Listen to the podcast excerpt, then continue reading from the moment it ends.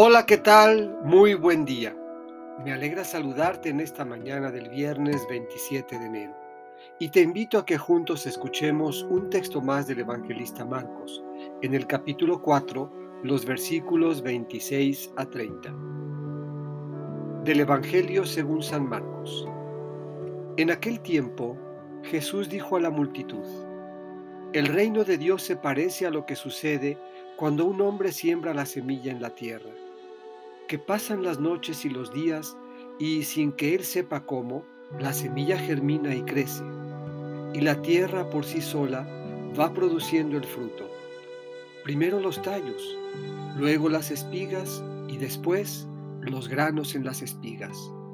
Y cuando ya están maduros los granos, el hombre echa mano de la hoz, pues ha llegado el tiempo de la cosecha.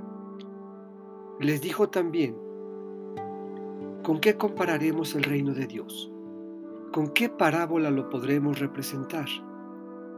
Es como una semilla de mostaza que cuando se siembra es la más pequeña de las semillas, pero una vez sembrada, crece y se convierte en el mayor de los arbustos y echa ramas tan grandes que los pájaros pueden anidar en su sombra y con otras muchas parábolas semejantes les estuvo exponiendo su mensaje, de acuerdo con lo que ellos podían entender, y no les hablaba sino en parábolas, pero a sus discípulos les explicaba todo en privado.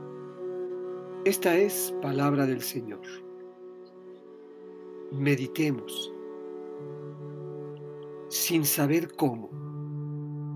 La grandeza del reino se sintetiza en la fértil simplicidad de una semilla.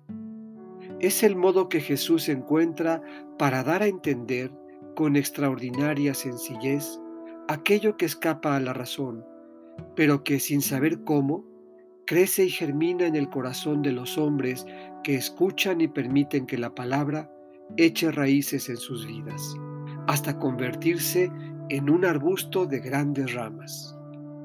Agradezcamos al Padre porque ha revelado su reino a la gente sencilla.